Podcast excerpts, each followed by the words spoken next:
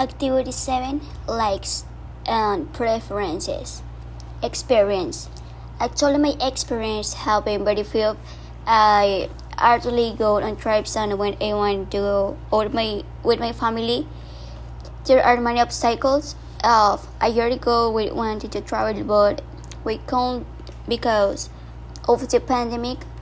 But I really like being at home with my family better because I feel that we live together more that way.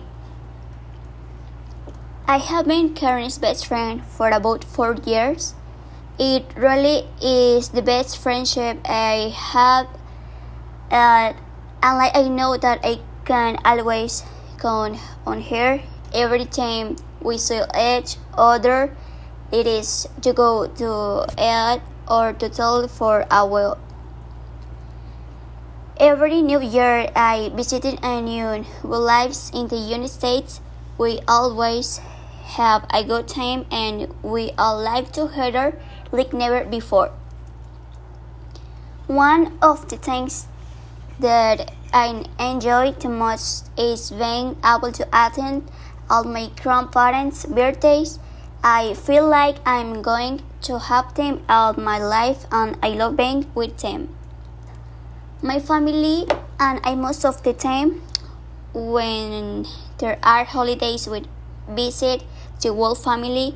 I would like to con- continue doing it for much longer until God allow- allows me.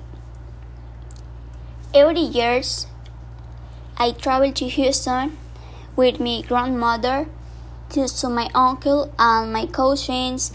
I would like to continue doing it because he is very important to me and I appreciate I'm too much like and cousins and aunt.